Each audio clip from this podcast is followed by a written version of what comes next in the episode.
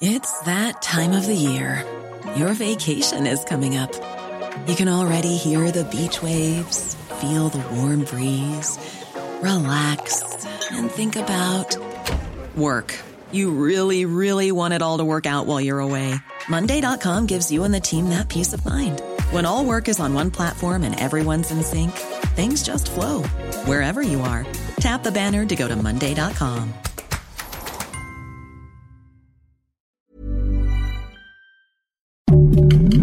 Heraldo Podcast, un lugar para tus oídos. Noticias del Heraldo de México. El peso volvió a ganar terreno al dólar luego de la depreciación registrada ayer, rompiendo así una racha de siete sesiones consecutivas de avance. De acuerdo con datos del Banco de México, el tipo de cambio en sus operaciones al mayoreo alcanzó los 18.6864 pesos por dólar, un nivel no visto desde el 20 de febrero de 2020. Por su parte, el dólar cerró con una pérdida de 0.13% de acuerdo con el índice ponderado. Al cerrar por debajo de 18.70 pesos por dólar, se eleva la probabilidad de que el tipo de cambio siga bajando en el corto plazo hacia el nivel clave de 18.52 pesos por dólar, en donde se ubicó el mínimo de 2020.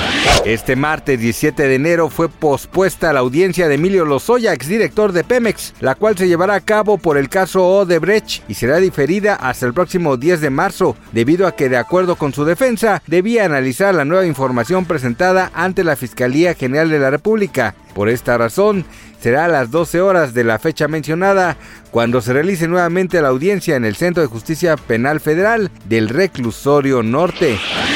Este martes 17 de enero comenzó oficialmente el juicio en Nueva York de Genaro García Luna, quien fuera secretario de Seguridad Pública durante el gobierno de Felipe Calderón. El exfuncionario federal se encuentra detenido en Estados Unidos, acusado por narcotráfico, de tener nexos con el cártel de Sinaloa y por falsedad de declaraciones. Si bien se esperaba que este mismo día quedara ya por fin definido el jurado del caso, de acuerdo con los reporteros que están desde la Corte del Distrito Oeste de Nueva York, de un total de 60 precandidatos apenas la mitad fue entrevistada, por lo que el resto será atendido por la tarde de este martes o quizá en las primeras horas del miércoles.